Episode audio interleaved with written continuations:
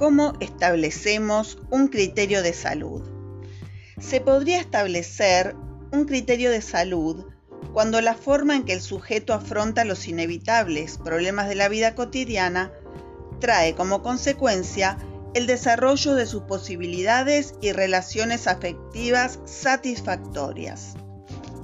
La salud podemos inferirla en una persona o en una familia que desarrolla sus capacidades y participa de las tareas comunes de estudio, trabajo, vida afectiva, relaciones de amistad.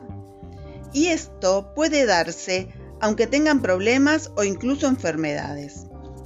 Por lo tanto, la salud no es la ausencia de enfermedad, sino saber sacarle partido a la vida como persona y como participante de un grupo familiar o interpersonal independientemente de las limitaciones que se puedan tener.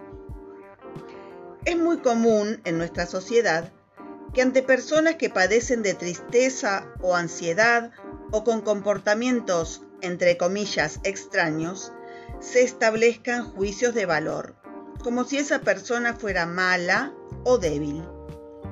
Esta valoración es injusta porque nadie está libre de experimentar alguna vez este tipo de sentimientos y emociones.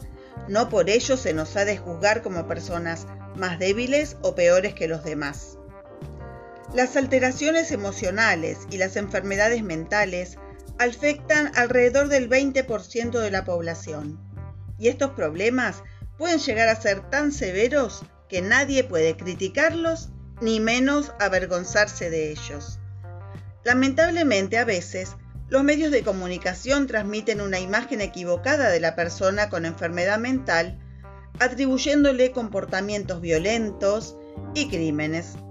La verdad es que la mayoría de las personas que realizan estos actos no son personas con enfermedad mental, sino personas antisociales, que son responsables de sus actos y que no deben ser confundidos. Muy al contrario, las personas con enfermedad mental no suelen ser violentos más que en situaciones especiales y muchas veces tienen esta actitud como consecuencia de tensiones ajenas a ellos.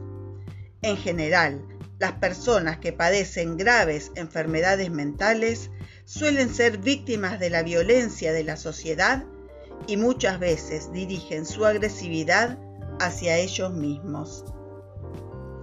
Soy Paula Miguel desde la cuenta Esquizofrenia y Psicoeducación.